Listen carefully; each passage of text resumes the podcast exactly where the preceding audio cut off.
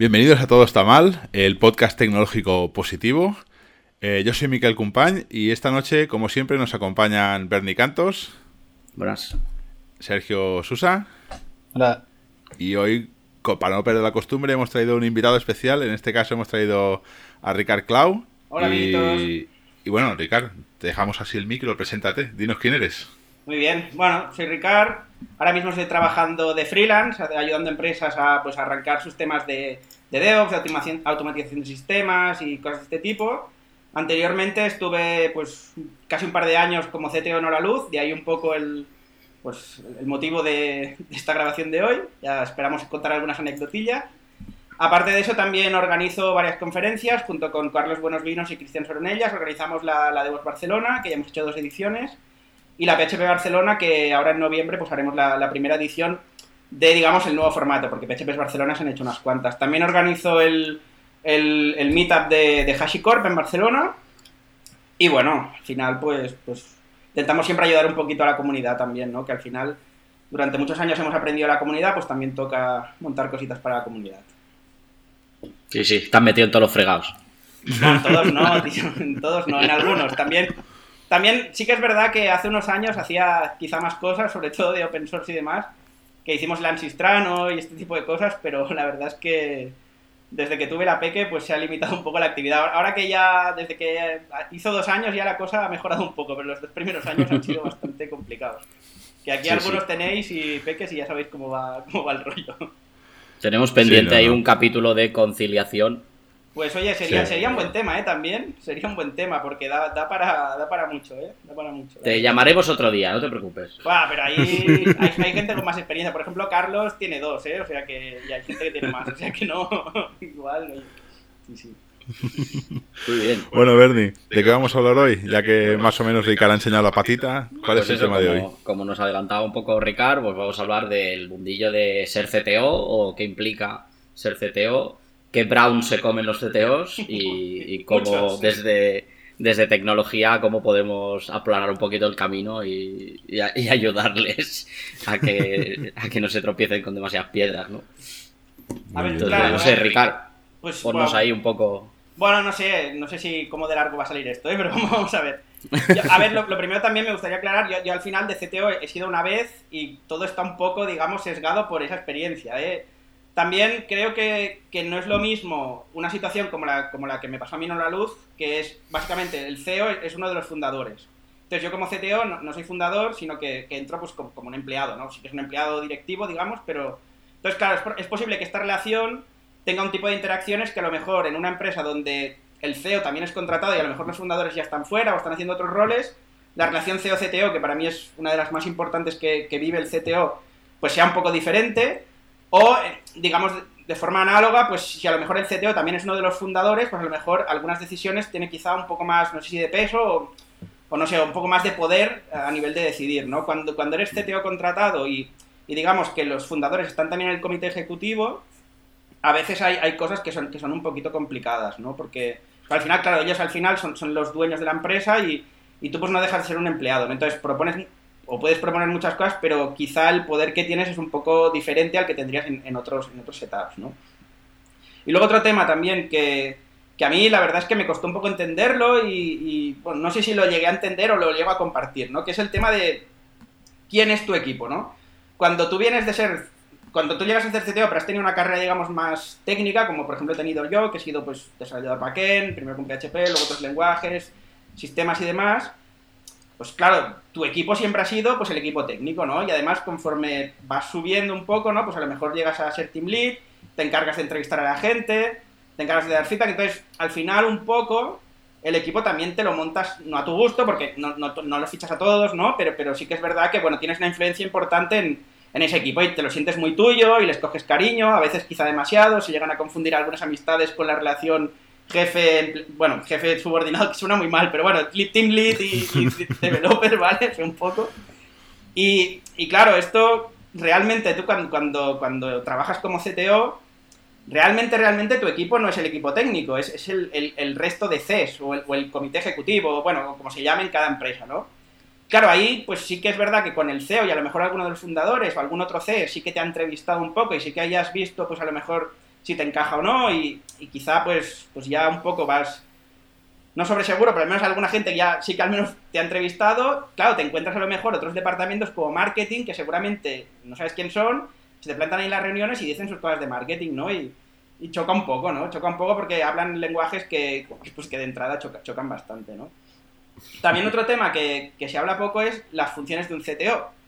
Eh, claro, es una de esas posiciones que no está muy claro. Es decir, si, tú preguntas a la gente qué hace un CFO, uno de finanzas, pues hombre, quizá pues, habría un poco de variedad, ¿no? Pero desde nóminas hasta pues, los planes de amortización, eh, calcular el, gross margin, ayudar a que la empresa pues, no se vaya a pique, muchas, cosas, ¿no? Eh, tienen, tienen contables, eso más o menos, no sé si está muy claro, pero cualquiera de tecnología a lo mejor podría definir. Un CTO depende mucho de cada empresa. Hay empresas donde el CTO no deja de ser un gestor del equipo técnico con conocimientos técnicos quizá limitados. En otras empresas el CTO es el primer developer que hubo y pues que tiene un poco título CTO honorífico, ¿no? Y, a veces esas situaciones también son complejas porque cuando, si la empresa crece a veces se, se, ficha gente con más experiencia y ahí a veces pues esos CTOs pues pasan situaciones complicadas, ¿no? Eh, luego tienes casos como el mío, ¿no? Que es backend, ¿no? Vamos un poco subiendo y tal, y te encuentras ahí un día, ¿no? Rodeado de gente que ha salido de máster de IS y SAD y tú pues llegas de, pues, con tu carrera profesional técnica, pero, pero también, pues no sé, te sientes, te sientes un poco diferente. Y, claro, no sé, al final es una de esas posiciones que como no está definida, como es un poco diferente en cada sitio, hay, hay sitios donde pues hay un tándem, ¿no? CTO, VPF Engineering o Head of Engineering, cosas así y según la empresa, el CTO es el técnico y el VP of Engineering es como el más manager. Según qué empresa es un poco al revés. Entonces, claro, desde que cuando ya no está ni definida la posición, ya, ya vamos mal, ya vamos mal. Entonces, claro, te pueden caer cosas como, como gestionar eh, los contratos de los móviles de la gente, ¿no? De hablar tú con el comercial de Vodafone para encontrar un precio bueno, porque también es tecnología el móvil, ¿sabes? O sea, o cosas como nos pasaron la luz, eh, bueno, yo, viví el, cambio de oficina de la luz, ¿no? Ahora la luz está, está allí cerca del Hotel Vela, al final en Barcelona, al final de la playa, entonces estábamos en otro edificio, ¿no? Claro, a mí me tocó pues hablar con los paletas de por dónde pasaban los cables de red, dónde querían las tomas de red, porque al final sí que era parte de mi trabajo, ¿no? Pero, ostras, no sé si está un poquito al límite o no, pero, pero sí que es verdad que esto no te lo cuenta nadie, ¿no? También me tocó, eh, bueno, el GDPR, ¿no? Pues la implantación del GDPR. Ante una situación así, pues el CTO tiene que ir con el responsable de legal y probablemente la de finanzas o alguien más de, la empresa a hablar con abogados, ¿no? Y los abogados te preguntan cosas como cuál es la política de contraseña de los servidores. Y tú dices, es que claro, son Linux y no vamos con contraseñas, vamos con clave pública y clave privada. Y, ahí, claro, ahí hay, pequeños problemas de, de confusión. Entonces, tienes también que sobre la marcha intentarte adaptar a esta gente, ¿no? Que al final tampoco tiene la culpa, tiene una lista de checks que ha definido alguien y bueno, hay que, hay que adaptarse, les tienes que explicar, luego de ahí que, pues, por ejemplo, montáramos el Active Directory en, en Luz, ¿no? Porque para ayudar a este tipo de auditorías, ¿no? Y como eso, otras cosas como se, implantó también el SI, que es el Sistema de Información Inmediata hacia Hacienda, ¿no? Que esto es en cuatro días, todas las empresas tienen que notificar pues todas las facturas que han hecho, ¿no? Esto, a ver, es un poco aburridete, pero al final a nivel intentar evitar que haya dinero negro, este tipo de cosas, pues, pues está muy bien, ¿no? Que se hiciera. Pero claro, como CTO te toca estar ahí en el RP, ¿no? Tuneando el RP para que se mande un XML a Hacienda, ¿no? Que, hostia, no, no sería exactamente, pues, DDD ni, ni cosas muy glamurosas, ¿no? y claro, como CTO ahí sí que no tienes excusa, ¿no? Porque hay, ahora está muy de moda, ¿no? la gente de, uy, esto no es mi trabajo, ¿no? Y bueno, hostia, pues claro, como CTO no tienes excusa, porque si no, pues, pues no sé, ya no, ya no vales, ¿no? Entonces te, tocan hacer un montón de cosas que, que, ostras, son un poco raras. Y luego también, otra cosa que, yo me quejo a veces es, por ejemplo, me gusta hacer el símil siempre del CFO, porque es un poco antagónico, pero al final, como son posiciones de responsabilidad, digamos, más o menos similar, y a, los CFOs no se les exigen cosas que a los CTOs sí. Por ejemplo, una cosa que, ahora está muy de moda y creo que es positiva, ¿eh? ojo, no, no digo que no sea positiva, es, hacer los one-to-ones, al menos con los team leads, intentar hablar con todo el equipo. Claro, si tienes un equipo de 30, 40 personas y estás una hora con los a lo mejor 8 team leads y quieres hablar con todo el mundo, no sé, una vez cada dos, tres meses, tirando, que ya, es poco, ¿eh? Pero bueno, está, está bien. Claro, la cantidad de horas que te tiras ahí es muchísimo, ¿no? Y, yo no he visto nunca que a un CFO le digan que tenga one-to-ones con, con, los de contabilidad o la de nóminas, ¿no? O sea, nunca jamás. Entonces, claro, es, un poco, ostras, no sé. Y todo esto te pasa, ¿no? Como CTO, entonces... Eh, ya digo, ¿eh? creo mucho en los one-to-ones, ¿eh? Y se solucionan muchos problemas y tal. Pero sí que es verdad que es una carga de trabajo que, claro, tú vienes acostumbrado de, pues vamos a optimizar el Java, ¿no? Vamos a hacer el Terraform y tal, y eso es divertido, ¿no? A, cosas de personas que según el background que tengas, pues cuestan un poco. Y, a veces también me gustaría que antes comentabas, ¿no? De cómo podemos ayudar un poquito. Pues, ostras, si, si como developers eh, intentamos que, que, cuando hables con el, el one-to-one con el CTO, sean cosas productivas, sean que puede ser productivo, puede ser desde que me ha pasado algo en casa y esté pasando una mala racha, no tampoco hace falta ir con detalles, pero que esa persona sepa que, la otra persona, pues quizá esa temporada rendirá un poco diferente. A, yo que sé, ayuda un poco con los diseños técnicos. Cuando un CTO te pide, por ejemplo, cuánto vamos a tardar, es porque se lo han preguntado, ¿no? Y, y, a ver, yo también soy muy de, hostia, no me gusta dar estimaciones, ¿no? Porque estimar cosas con incertidumbre es complicado o imposible, ¿no? o sea, ningún comercial, ningún comercial jamás te dice cuándo vas a llegar a X clientes. Jamás, jamás, y jamás se lo piden. En cambio nosotros, como nos retrasemos un sprint de alguna feature que alguien ha creído que a lo mejor aquello era fácil, basado en, no sé, eh, claro, entonces todas estas cosas, como developers, pues yo sé que es complicado, ¿no? Porque tú estás ahí, tienes tus movidas, tienes tus pintas de cumplir, el Jenkins que se rompe, el deploy que no va, bueno, mil historias, ¿no? Y en sitios, bueno, ni te quiero contar las, cosas que debe haber en otros sitios. Pero sí que ah, me gustaría que, intentar que, o fomentar que, los developers tuvieran un poquito de empatía con el CTO, porque al final CTO va a ser su mejor amigo, es decir, el CTO luego se va a partir la cara por ellos. Es quien se va a tener que discutir para que haya subidas de sueldo. Claro, el mercado está, está muy loco, ¿no? Y, pero claro, también estaremos de acuerdo que si habéis buscado trabajo recientemente, ostras, está la cosa también mala a nivel de buscar trabajo. En el sentido de que hay un montón de entrevistas, un montón de pruebas. Quiero decir que a veces es habitual que la gente sacrifique un poquito del sueldo que le podrían dar por aguantar un poco más en una empresa. Entonces, si tienes una relación, digamos, sana con un CTO y el CTO ve tu, tu desempeño y ve que estás funcionando bien, es él quien se va a tener que discutir con finanzas, con el CEO y con el resto del equipo directivo para que haya las subidas de sueldo. Entonces, claro, todo esto es un desgaste, amigos, que os puedo asegurar que es, complicado. ¿eh? Yo, me acuerdo en una luz que tenía yo le llamaba el Excel, ¿no? El Excel de colorines, que era, la, yo tenían diferentes colores la gente que, según mi criterio, tenía más riesgo de que se fueran, ¿no? Porque quizás estaban mal pagados, quizá eh, habían entrado con un sueldo un poco debajo de mercado y, y se habían desarrollado muy bestia en hora luz. Eh, quizá, pues no sé, habían pasado una mala racha y, quizá estaban un poco mal considerados en la empresa antes de que yo entrara o al principio de que yo entrara y luego habían pegado un subidón. Y tenía ahí mis colorines, ¿no? Porque claro, tampoco le puedes subir todo el sueldo, un 20% a todo el mundo cada seis meses, porque, bueno, si no, claro, al final todo el mundo estaría ganando 200.000 euros a, los 30 y pico años, ¿no? Sería, yo, no le estoy viendo problema, ¿eh? Guay, pero también hay que entender que, que, al final la pasta sale de lo que se vende a los clientes, entonces si, si no si generamos una masa salarial muy bestia, pues a lo mejor la empresa de cerrar y total. Eh, ya, entiendo que hay mucha gente que un poco le da igual, ¿no? Y piensa que eso no es su problema, pero en el fondo no es su problema, cierto, pero, pero eh, su vida un poco eh, se ve influida por, este, por estas situaciones. Entonces, pensar que el CTO es, es, tu mejor aliado, pues, pues yo creo que intentar que los one-to-one sean productivos, pues creo que es algo que, que alguna gente no cuida y, no hablo de la luz, hablo en general porque los CTOs también nos vamos a comer entre nosotros y comentamos y tal de vez en cuando para no mirar a nadie. Y, son aquellos días que el CTO llega a las cuatro y media, a veces un poquito que se ha tomado un vino, pues es porque se ha ido con otros CTO a buscar las penas, ¿no? Seguramente.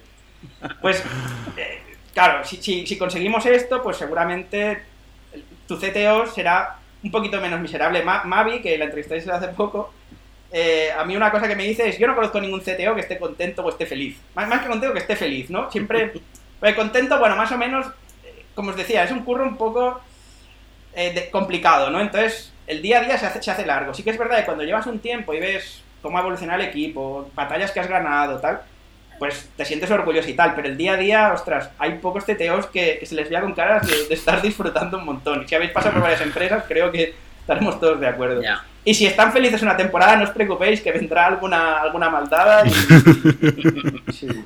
Sí, claro. Porque es lo que decía, el está agradecido, ¿no? Porque dentro de lo que cabe por un lado o por otro, mm, te acabas llevando una torta, ¿no? Y es lo que dices, como estás en medio, eh, pues a veces tienes que estar del lado de equipo técnico y entonces recibes tortas de los CES y a veces tienes que estar de los CES porque hay cosas de negocio que tiene todo el sentido del mundo, pero los técnicos se te ponen de... Entonces sí que puede ser ahí que estás como entre dos tierras un poco peligrosas, ¿no? Sí, y aparte también a veces hay cosas que no se pueden contar o más que no se puedan contar, igual hay que esperar un poco, ¿no? A lo mejor hay algo que ya se ha decidido, pero tiene que pasar una serie de cosas. Entonces, no todo el mundo en los equipos tiene la madurez necesaria para entender que frases como las ventas van mal, nos quedan cinco semanas de pasta en la caja, ¿no? Claro, esto, si, si juegas al juego de las startups, ya tienes una cierta experiencia y tal, sabes que siempre hay un plan B, sabes que, que bueno, que, que que sí que puede ser verdad, pero que las startups de repente entra pasta porque se cierran cosas, tal, no es tan dramático como puede ser en otras empresas, ¿no? Pero si sueltas eso a lo mejor en una sala donde hay 200 personas, algunas es su primer curro, llevan a lo mejor tres meses, saben que claro, cuando llevas tres meses ganando pocos eres carne de, ser los primeros despidos, ¿no? Es natural pensar eso, ¿no? Claro, eh, pues hay cosas que a veces no se pueden contar. O, o, también cosas que sí que a lo mejor están cerradas, apalabradas de, hablo de rondas de inversión o cosas así, ¿no? De que que a veces pues parece que todo va, a salir. O, acuerdos con otras empresas, ¿eh? movimientos de pasta gordos buenos para la empresa. Claro, hasta que eso, la pasta está en el banco, pueden pasar infinitas cosas, aunque esté firmado, aunque esté sellado. Claro, estas cosas en el comité ejecutivo se planean con meses porque tienen implicaciones. Si todo el equipo lo supiera todo, todo, todo el rato, se puede generar unas tensiones muchas mucho más de las que ya hay, sin saber todo esto. Sí que es cierto, entonces se genera la rumorología, ¿no? Y ahí, bueno, ya podríamos hablar de, muchas otras cosas, pero... Pero claro, es, lo que decías, ¿no? Nos, el, estar en medio es muy delicado, porque ya os decía, también los técnicos muchas veces te ven como uno de ellos, y sí que lo eres, pero ya tienes otro rol y tienes otro tipo de, responsabilidades, ¿no? Entonces, bueno, es, complicadete, ¿no? a, mí, me gustaría, me gustaría preguntarte, Ricardo, porque claro, antes de ser CTO, tienes unas skills específicas. Seguramente después de que fuiste CTO, desarrollaste algunas otras skills que son un poco más que son diferentes, ¿no? Imagino que el choque fue bastante fuerte. No sé si me podías contar un poco, nos podrías contar un poco qué skills has ganado en, este, en esta experiencia. Pues, claro, no sé si es solo con ser CTO o, también ayudó el hecho de estar en una luz que a veces fomenta este tipo de cosas, ¿no? O sea, una, una cosa que que en luz se hace mucho es que, que ayudan, digamos que te llevan a, bueno, te hacen cursos para, como para, para ayudarte a hablar en público, ¿no? Y a estructurar tu discurso y a dar feedback. Y, dar feedback, por ejemplo, es un tema delicado, porque el feedback cuando es bueno es muy fácil, ¿no? Oh, qué bien lo has hecho, qué guay, vamos a subirte el sueldo. Claro, todo el mundo es feliz. Pero, pero hay feedbacks que son, llevas tres meses que estás funcionando mal. Eh, llevas tres subidas a producción que se lía parda. Eh, claro. Entonces, eh, que te ayuden un poquito a dar feedback, pues, pues está muy bien. El hecho de hacerlo cada día, pues evidentemente te ayuda, ¿no? A mí, a mí lo, que, lo que más, un poco contestando tu pregunta, ¿eh? lo, que más creo que he cambiado es, es la parte, digamos, de, gestión de personas. Sí que es cierto que había llevado equipos ya, y equipos, bueno, relativamente grandes, de 10-15 personas, pero era todo muy techy, ¿no? Entonces, bueno, lo que era la propia gestión de personas no pasaba tanto. En Luz, por ejemplo, teníamos un equipo bastante diverso, a todos los niveles, desde eh, tecnologías muy diferentes, edades muy diferentes, bastantes chicas. Claro, todo esto, pues, claro, eh, a nivel de que a cada persona con la que hablabas puedas darle un feedback valioso, que esa persona, pues, si, si es bien, se lo tome como vamos bien, pero, pero bueno, hay que seguir apretando. Si vamos mal, no es un broncazo te voy a echar mañana, te lo digo antes de que te lo diga el CEO Recursos Humanos, ¿no? Es, es vamos a ver cómo, cómo, lo, cómo lo arreglamos, ¿no? Todo esto, creo que, bueno, no sé si te lo enseña alguien, pero ya te digo, yo antes de la luz no me lo había enseñado a nadie, y, ahora luz, por un lado, desde el equipo que teníamos, que la verdad es que la mayoría de gente, o toda la gente, bueno, entendía estas cosas, y luego también que la propia luz ayudaba, y me consta que otras empresas también hacen esto, ¿no? De llevar a la gente, digamos, con responsabilidades a cursos o coachings o cosas de este tipo, de enseñar estas cosas, pues la verdad es que, es que lo, lo noté bastante. Y otra cosa que también aunque había llevado equipos, me había costado y creo que no la luz conseguí el tema de delegar, delegar y confiar. Es decir, yo, bueno, creo que como técnico no lo hacía mal, entonces, claro, me pone muy nervioso cuando no entiendo por qué se tarda mucho en hacer las cosas o por qué se hacen, cometen ciertos errores. Claro, yo en, su época también cometía errores, ¿eh? Y también era lento y tal, y había otra persona que tampoco, tampoco, lo entendía, ¿no? Pero claro, una vez estás ahí, pues, pues claro, te están apretando y no entiendes, pues a lo mejor porque aquella aplicación de frontend se sigue retrasando. Aparte, yo de frontend cada vez sé menos, entonces, claro, y frontend se ha complicado mucho. Y es el caso más bestia de, no entender demasiado cómo se tarda tanto ahora en hacer cosas que quizá con jQuery a pelo pues se hacían más rápidas. Luego, evidentemente, el código no es escalable y tal, y no se pueden hacer cosas gordas. ¿eh? Tampoco no, no estoy metiéndome en este sentido, pero cuesta bastante entender a veces pues que una cosa tarde mucho o que cueste mucho ver un mínimo resultado, ¿no? Y claro, cuando si, si ya a mí me cuesta, imagínate luego ir a, la reunión esta, ¿no? Con los otros Cs a explicarles que no, claro, es que el NPM ahora pues, pues es complicado, ¿no? Y tal, y claro, y tú mismo ya no te lo acabas de creer o te cuesta entenderlo, ¿no? Entonces imagínate lo que piensa ahí la persona de marketing, ¿no? ¿Sabes? O sea, dice, esta peña, ¿qué, está haciendo, no? Entonces, bueno, eh, la parte de delegar y confiar, pues sí, cuesta, pero creo que es un aprendizaje que todo el mundo que lleva aquí, pues poco a poco tiene que coger y, y eso tampoco se enseña, ¿eh? Y bueno, supongo que al final te acostumbras, porque tampoco te da la vida para, todo. Yo creo que está serían dos, ¿eh? Lo de delegar y lo de la, parte de gestión humana es, es bastante compleja. Claro, yo quería también enlazar un poco el tema, bueno, si me permitís o si queréis vosotros, ah, yo iba a contar un poco que, claro, en, en esas ideas me gustaría preguntar un poco qué sería mejor o qué ve mejor, porque hay perfiles de seteos técnicos como tú, y perfiles de seteos no técnicos que tienen otras skills diferentes, que puede ser la parte de aprendizaje que tuviste también. Y, entonces está esta balanza para saber qué es que prefiere, o uno mixto, o con el tiempo todos los dos perfiles se vuelven uno más poderoso, bueno, no sé. Eh, depende, bueno, mi, teoría, ¿eh? porque igual esto luego, claro, habrá muchas teorías. Yo creo que primero, primero depende de la empresa, es decir, una empresa, poco, no sé, vamos a poner un caso un poco bestia, un New Relic o una empresa así, ¿no? Donde el producto es puramente técnico, donde el equipo técnico es de alto nivel. Es muy probable que un, que un CTO tenga que tener unas skills técnicas bastante al día. Eh, quizá, quizá no tanto a nivel de programar, pero sí que tiene que estar al día de, de lo que se cuece, ¿no? porque es que si no, la propia empresa lo va a sufrir.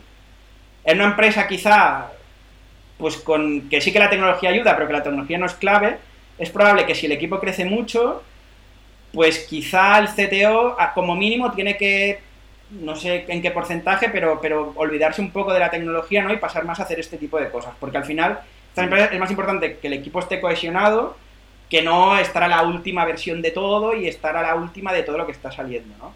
También depende un poco del budget que haya. Es decir, en una empresa donde a lo mejor hay cuatro técnicos, pues hombre, montar un CT o un VP of Engineering y tal, pues, pues no tiene mucho sentido. Y algunas que lo hacen quizá demasiado pronto, ¿no? Eh, vale, no sé, no voy a entrar. Eh, pero, pero vaya, que, claro, cuando, por ejemplo, en la luz, ¿no? Yo cuando entré, éramos ocho en el equipo técnico ya. Y pues, claro, me, daba para, para, hacer un poco de sistemas, me daba para hacer la gestión de equipo y me daba incluso no programar, pero algún, pull request hice todavía, ¿no? muy al principio, ¿eh? si miráis ahí en el repo, igual, igual queda algo. Pero claro, eh, cuando yo me fui éramos 30. Y, en ese momento, claro, es lo que os decía, ¿no? El hecho de poder, poder hablar con la gente, pues, pues era, era, era complejo. Entonces, es probable que en ese punto, eh, no, no sé en qué número, pero a partir de unos quizá 20, 20 y pico, la figura yo creo que se tiene que desdoblar un poco, al menos que sea un tándem, ¿no? Y que sea que haya una parte de lo que es la, dirección de tecnología que sea puramente técnica, en el sentido de mirar nuevas tecnologías, estar al día, pensar la estrategia técnica 3-4 años, ¿no? Pues yo qué sé, ¿vamos a ir a containers o no? Eh, bueno, parece que sí, pero, pero bueno, quizá, quizá todavía no, quizá dentro de un año. Y otra parte, pues un poco que, que ayude más a la cohesión del equipo, a la parte de personas, a la parte de management, ¿no? Pero claro, esto ya depende mucho, mucho de cada caso. Mi teoría es que a la que crece el equipo tienes que desdoblarte un poco, porque creo que hacer bien las dos cosas es complicado. Y no hay tiempo tampoco. Más, más que, aparte de ser complicado, ¿no? Y que, es difícil que una persona lleve bien las dos cosas, es también que, que, es que no te da tiempo. Entonces, para hacer dos cosas mal, pues mejor que haya dos personas y que las dos hagan una cosa bien. Pero bueno, es un tema de budget ahí ya y no sé qué pensarán los CEOs y, de finanzas. Pero, también un poco enlazado con lo que comentabas antes, ¿no? del el CTO que está ahí porque es el primer developer que hubo o es el que ha levantado gran parte de tal. Claro, esto cuando la empresa escala, este developer, este CTO de pacotilla Bueno, no sé, es que no sé bien cómo explicarlo, pero, pero para el principio que se adaptan, ¿eh? También. Hay casos que se adaptan. Hay, hay gente que, mira, es espabilada y, asume también este nuevo rol y lo hacen bien, ¿eh? Yo en Inglaterra sí, pero tienes que evolucionar. muy jovencillos, por ejemplo, ¿eh? de 24 25 años, que el caso que decías tú, ¿no? Que han entrado casi de becarios en una startup, ¿no? Y, y al final han llevado equipos relativamente grandes y, y es posible hacerlo bien, o sea, no... pero, pero, yo entiendo también que para, para, llevar un equipo de tantas personas, ostras, algo de experiencia laboral también hay que tener y experiencia incluso vital, ¿eh? O sea, a mí me ha ido muy bien tener mi hija para según qué cosas, ¿no? Porque la paciencia que tienes que tener con un niño, pues también te sirve luego en el, en el trabajo, ¿no? Y eso es una cosa que los fundadores de la luz me decían mucho, te irá muy bien tener una hija para, para calmar los ánimos, que bueno, no sé si exactamente así, pero como mínimo para tener, para tener así un poco más de, templanza. Pero bueno, eso ya sé. Ay, Dios mío. Yo, yo, yo, yo quería hablar un poco de, de, la figura esta del CTO de startup, que al menos fue mi caso en su momento, que a mí se me fichó como CTO de startup y, a mí, y, y, es muy gracioso porque a mí me decían, tú eres el CTO y en el fondo yo era el developer, lo que decís vosotros, el developer más espabilado, el developer que empieza primero, el developer lo que sea, pero, yo, pero al menos yo donde estuve, o mi, mi experiencia, era como muy importante, no, no, tú no eres developer, tú eres el CTO, que cuando vengan aquí gente que quiera invertir, aquí hay el CTO, hay el de finanzas, que el de finanzas, el CFO, pero te decían CFO, pero era un pobre chaval que era un contable que, bueno, que hacía lo que buenamente podía, pagaba nóminas, pagaba proveedores, o sea, un trabajo así que dices, bueno, sí, eres el CFO porque eres el único que hay, pero tampoco es que, que yo, y lo mismo que yo, o sea, el developer, pues eres el único que hay, ¿no? Y a veces es, la sensación esta que, que, que, por desgracia, por muchos, muchas empresas así, hay como esta titulitis, este, este momento de, oye, realmente no te hace falta un CTO. Realmente no te hace falta que sea CFO, no, no te hace falta nada de esto. Yo, yo mismo, o sea, sí, CTO, fui CTO, pero no me considero CTO. No tengo los skills estas de llevar un equipo de 30, no tengo las peleas de. Bueno, que peleas he tenido muchas en muchos sitios de con proveedores y cosas así, pero no, no al nivel este de yo qué sé, de una empresa de 30, 40, 200, 300 personas, que tienes que ir a comprar ordenadores y dices, espera, que tengo que comprar 300 ordenadores. No es tan fácil como me voy a cualquier PC Componentes o cualquier sitio y compro un ordenador, no, no. Sí, sí, esto, esto por ejemplo en la luz yo viví la transición de comprarlo todo a mano, ¿no? A, a cerrar un acuerdo con un proveedor, que ya aprovisionas portátiles con tiempo, los Macs no lo conseguimos y eran magníficos un poco a manija, ¿no? Entre comillas, pero, pero el, el grueso de la empresa sí que sí que hay un deal, bueno, había un deal cuando yo me fui, claro, ahora no sé si sigue, pero vaya, había un deal con, un proveedor que los traía. En fin, eh, claro, es, sí. A ver, claro, también al final, titulitis, puede ser, ¿eh? O sea, yo cuando ahora alguna una empresa te contacta, ¿no? Y te hace una entrevista, pues a lo mejor eh, una pregunta que se hace mucho es, ¿pero tú quieres ser CTO o, o, te importa esto? Yo, por ejemplo, a mí un poco me da igual, o sea, al final a mí lo, como a todo el mundo, ¿no? Lo que les importa son las condiciones, ¿no? Que luego te llames TT o no. Bueno, hay gente que le gustará más o menos, ¿eh? Pero es lo que decías. Ser, ser seguramente team lead en, una empresa donde hay 100 técnicos es más que, ser CTO en una de 5 técnicos. Bueno, no sé si más, pero vaya que es probable que tu impacto sea, sea más bestia, ¿no? O más importante. Y también, claro, en, un sitio así como el que describías, claro, es que te toca hacer cosas seguramente que no son ni, casi ni técnicas, ¿no? Como a lo mejor te tocaba hacer macros en Excel para poner colorines incluso, ¿no? Para alguna gente, porque también es tecnología al final, ¿no? Entonces, no sé, es probable que te haya pasado o a, alguien que, que, escuche esto le, le haya pasado, ¿no? También, porque al final... Sí, no, yo, me acuerdo de historias de, bueno, de venir gente y decir, uy, se me ha, se me ha roto el ordenador, Miquel, me lo puedes mirar yo pensando, jódete. claro, no hay otra persona. Soy el CTO, que voy a decir a, los... bueno, éramos un equipo pequeño, en el momento más álgido, el equipo técnico éramos cuatro personas.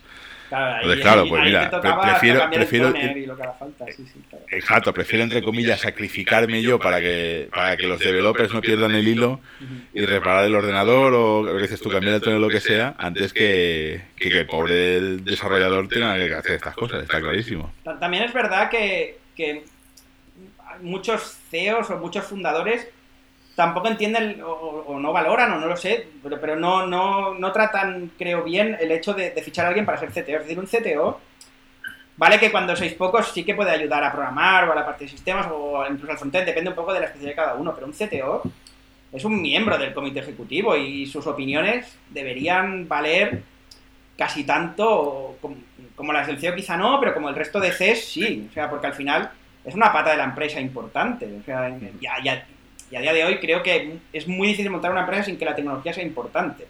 Tal vez que sea, digamos, el, producto, que eso ya es complicado, pero, pero importante, o sea, una tecnología bien montada te ahorra costes en todo y te ahorra fallos y te, y te optimiza procesos, ¿no?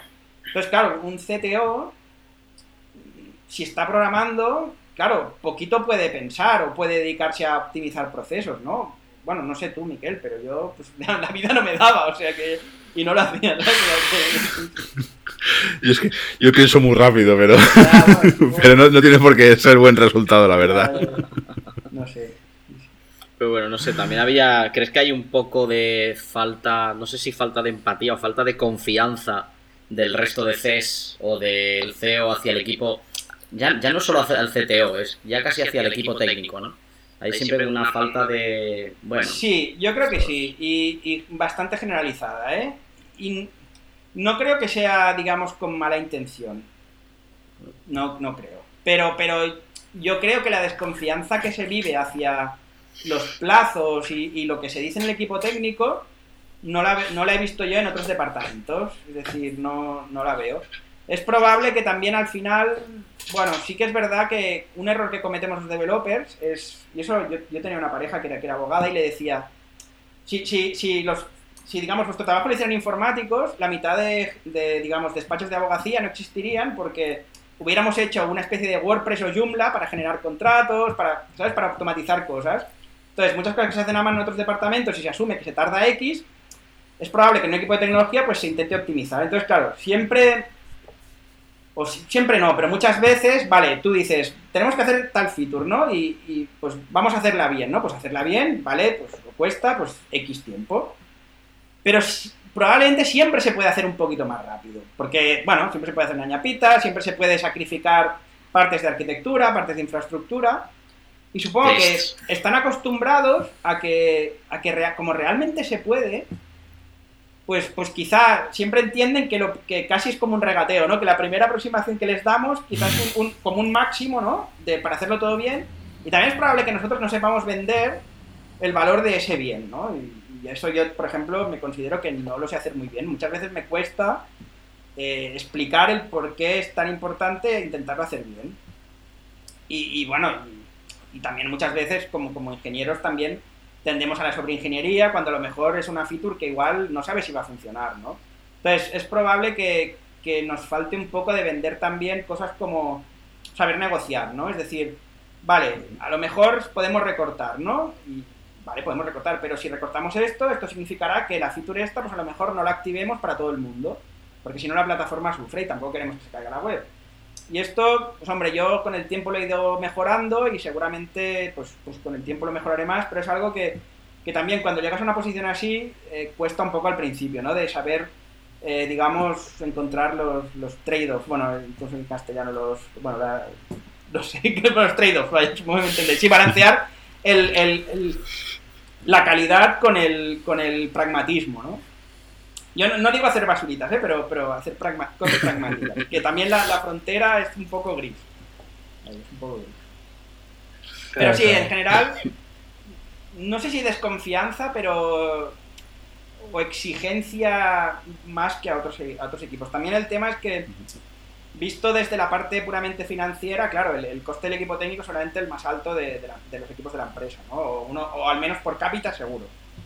Entonces, claro, eh, para otros departamentos, ¿no? Pues se considera que si nos pagan tanto, pues tenemos que rendir tanto, ¿no? Y bueno, es una medida perversa, porque al final que los sueldos estén altos es un tema de mercado, tampoco es un tema de... Y bueno, es una, digamos, casualidad feliz que, que nos ha tocado vivir, pero tampoco tenemos la culpa, ¿no? O sea que final, pues oye, si pagan más, pues, pues bienvenido sea, ¿no? Entonces, bueno, es un tema, es un tema así, no sé. Ahí tengo, tengo mis dudas, ¿eh? De, y, con malicia no creo sea, pero, pero sí que es verdad que se, exige a veces cosas que, que, en otros departamentos yo creo que no. O, bueno, También es verdad que, que todo, esto viene porque yo creo, bueno, eso es personal que yo veo que los, de los pocos equipos que se comprometen a algo, en tiempo fijo, son, los equipos de tecnología. Tal vez sea por la costumbre que hay, por todas las metodologías que han salido y por todo este tipo de cosas que, entre, bueno, entre muchos comienzos nos atrevemos a dar un estimado de cuánto se demorará hacer X con mucha incertidumbre. Entonces también nosotros mismos nos echamos un poco la soga al cuello y después, si algo llega a pasar, porque puede pasar a ese nivel de incertidumbre, puede pasar cualquier cosa, pues, pues ¿quiénes son los pueblos culpables? Pues, pues quienes se comprometen. Entonces, es, como el mismo, el mismo, no, no voy a decir un dicho porque siempre los digo mal, pero... es que siempre me... pruébalo. A ver, es que tampoco me acuerdo bien porque creo que lo dijo más bien una vez, es que el que hace cosas rompe cosas. Claro, claro. Ah, entonces, claro, si no se pones a hacerlo, pues no puedes romper nada. La idea es más o menos esa, ¿sabes? Sí, yo, me acuerdo de alguna discusión de estas de, de comité ejecutivo, ¿no? de cuánto vamos a tardar en hacer esto. Yo a veces, eran días que estaba un poco quemado y quizá las formas eran un poco mejorables, pero yo decía, vale, ¿y cuándo vamos a llegar a X clientes al día? Y se quedaban así como, como secos, ¿no? Y digo, digo, pues ¿sabes la diferencia entre una pregunta y otra? Seguramente con una regla de tres, con la pasta invertida y tal, esto tuyo te lo puedo predecir. Ahora, una cosa que no hemos hecho nunca, pues, pues claro, es una incertidumbre tan bestia que, claro, es como, yo qué sé, ¿Qué pasaría si empezamos a vender una cosa totalmente diferente, ¿no? Que no, nadie sabe, no tenemos el canal de ventas y tal, pues... Y, bueno, no sé, no te miraban raro y no acaban de entender el símil y pues ahí veías que la discusión no iba, no iba a acabar siendo productiva, ¿no? Pero, pero sí que es verdad que seguramente es más fácil predecir cuando llegas a cierta facturación que no cuando estará una feature gorda. Features pequeñas es muy probable que ya lo podamos hacer con... Cuando el equipo está un poco rodado lo puedes clavar bastante. Pero, pero claro, es complicado. También aquí otra, otra lanza que me gustaría lanzar, ¿no? Desde el CTO que ha llegado ahí y os ve, digamos, desde arriba. Sí que es verdad que, las metodologías estas que comentabas, Sergio, eh, ayudan, ¿no? Ayudan a reducir incertidumbre y tal. Pero también es fácil, y también de nuevo sin maldad, apalancarse un poco. En el sentido de que, bueno, pues estos son dos puntos, ¿no? Es que igual la quinta vez que lo haces ya no es ni dos puntos. Es bueno, sí que conceptualmente son dos puntos, pero el tiempo que significan esos dos puntos seguramente es menos. Y bueno, pues como la otra vez tardamos cuatro horitas, pues oye, ahora está automatizado, pero también le echamos cuatro horitas, ¿no? Y, y hay veces que también, ostras, hay, hay, equipos que a veces cuesta un poco que, que, estén siempre enchufados. Y seguramente hay muchos motivos para ello, ¿eh? Y también el CTO es culpable de que la gente no esté enchufada, ¿eh? Ojo también. Pues sí que es verdad que el Scrum es muy fácil, o bastante fácil, viciarlo. Al final, eh, claro, para reducir incertidumbre, cortamos las tareas en cosas muy pequeñas y a todas le tenemos que dar un valor, aunque sea un, punto, ¿no? Entonces, claro, a veces hay un punto que es, que es, nada, o es, un minuto, bueno, no sé, cinco minutos. Bueno, nada es nunca un minuto o cinco minutos porque todo puede salir mal, ¿no? Pero, pero creo que me entendéis, ¿no? En el sentido de que es fácil acostumbrarse a coger velocidad de sprint, que la velocidad incluso la vas incrementando a nivel de haces más puntos, pero quizá es fácil acomodarse en, bueno, en cumplir los sprints, ¿no? Y a veces, pues a lo mejor un sprint ha ido muy bien y podemos hacer un, un poquito más. O, o, no hace falta que sean tareas del backlog, a lo mejor, pues si nos sobra medio sprint, pues vamos a optimizar aquella cosa que nos duele, ¿no? No sé. También es verdad que entonces de, de sprints esto, bueno, eso no sale un poco el tema, pero también he visto que se, mide, se mucho que se haya logrado el sprint, pero posiblemente el equipo que no logró el sprint hizo 10 veces más que el que lo logró durante 5 sprints seguidos. Puede ser, también se puede, medir, se puede medir eso de forma sencilla. Y claro, no se ve desde arriba, seguramente. No, no, muy abajo para poder. Ya te digo yo que no se ve, porque lo que se suele reportar es porcentaje de sprints cumplidos. Como mucho sí que puedes mostrar alguna gráfica de evolución de puntos, pero los puntos ya sabéis que son bastante, digamos, viciables. Y sí, es, es, muy complicado, porque claro, tienes que pararte a analizar, claro, para, para analizar todo esto tendrías que ir, de nuevo, es, es, un tema de tiempos también, a todas las plannings, a todas las retros, a todas las dailies.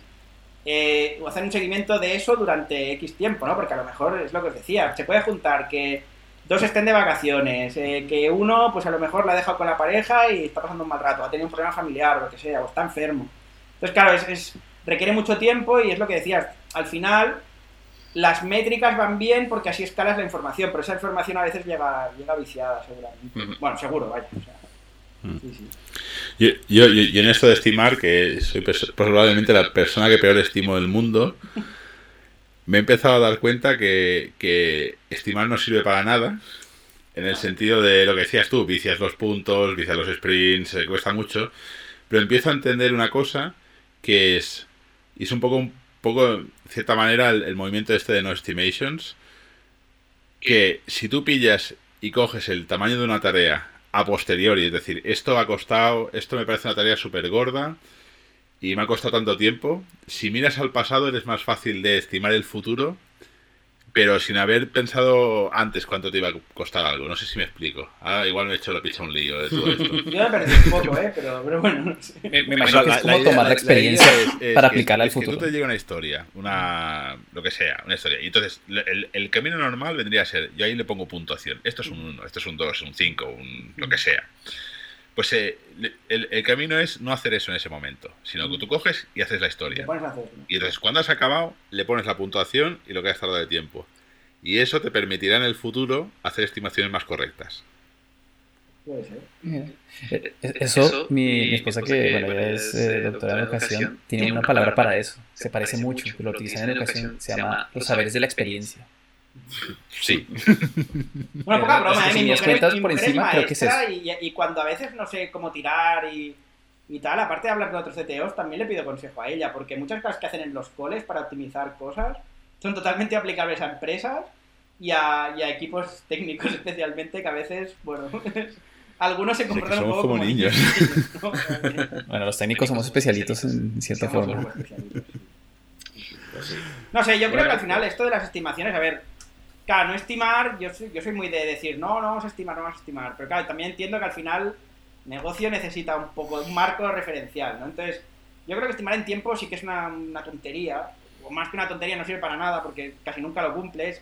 Y también, si no lo cumples, siempre hay algún motivo, o sea.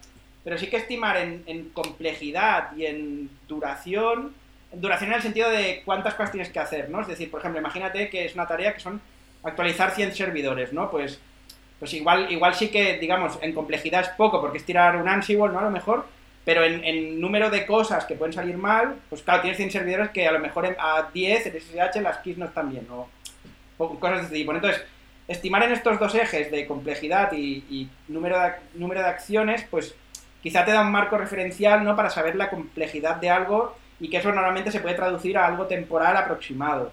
Pero claro, estos sitios donde, vale, decimos dos puntos porque eso es un mediodía, ¿no? No sé, ese es el problema y eso es cuando se inicia, ¿no?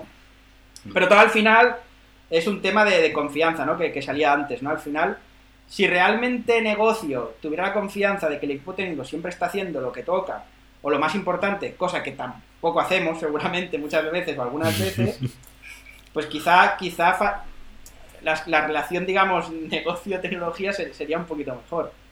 Pero claro, es, bueno, no sé. No tengo, no tengo una solución para esto,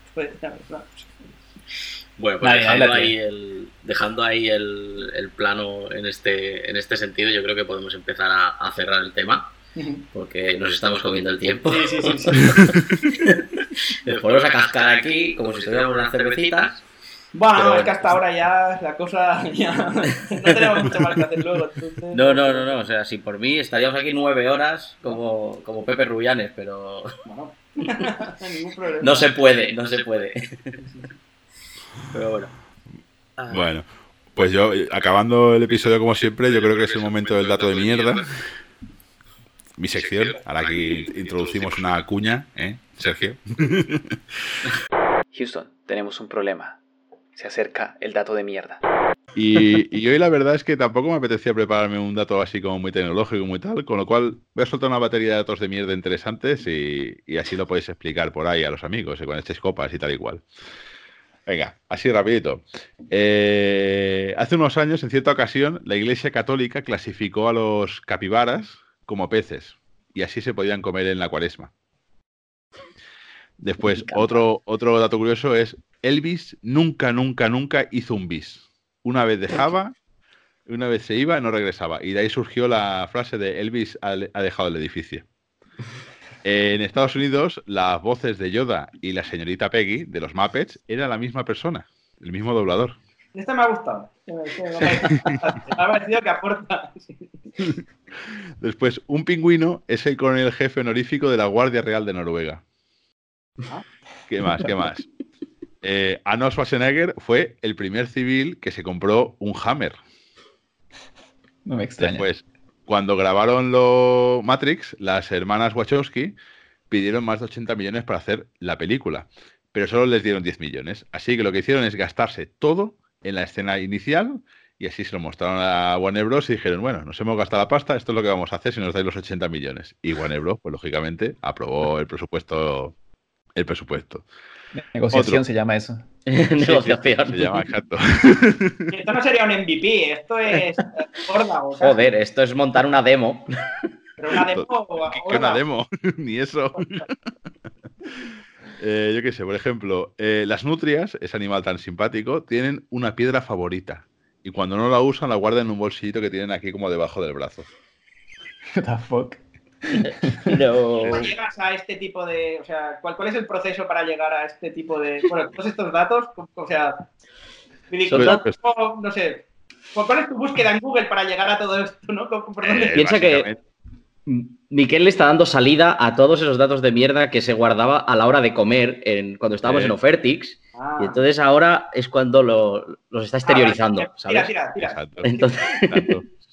Por ejemplo, cuando el señor Ian Fleming escribía sus famosas historias de espías, quiso darle al personaje principal como un nombre muy aburrido, pero muy aburrido, lo más aburrido posible. Y su nombre fue Bond, James Bond.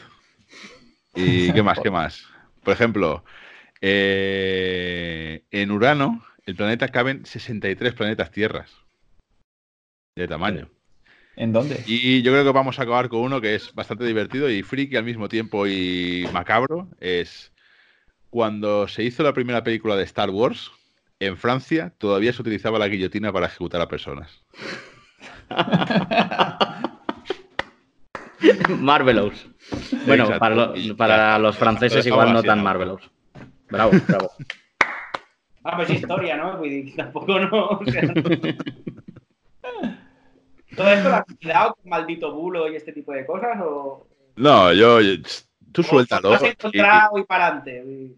Tú suéltalo. Si cuantas Yo- veces, más veces lo repitas, más verdad es. Exacto. Muy bien.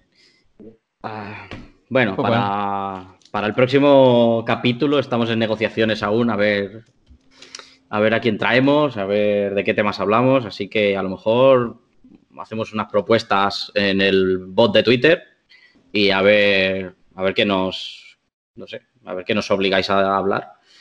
Sí, sí. A ver, ya, verás, ya verás cómo vuelve a salir lo de conciliación familiar. Nos vamos a echar unas risas, ¿eh? Eso, eso da para, ya, para, para varios episodios. ¿eh? Sí. Es curioso, porque a- al final siempre que, hemos, siempre que lo hemos intentado, no acabam- acabamos siendo cuatro hombres blancos hablando de conciliación familiar. O sea, que a ver si alguna mujer se atreve un pelín más a hablar del tema, que puede ser algo interesante.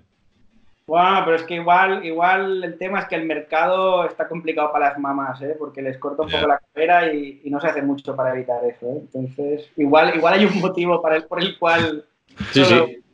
Puede ser. Es como si eso no pasa, es por algo y, y esas cosas pues tocará cambiarlas desde, desde donde se pueda. hay y chicas buenas hay y, en fin. ¿Verdad? ¿Es verdad? Bueno, bueno, Pues bueno. señores. No, no sido un vamos placer. a hacer berenjenal aquí, que esto es igual. No empecemos el siguiente episodio. No, no.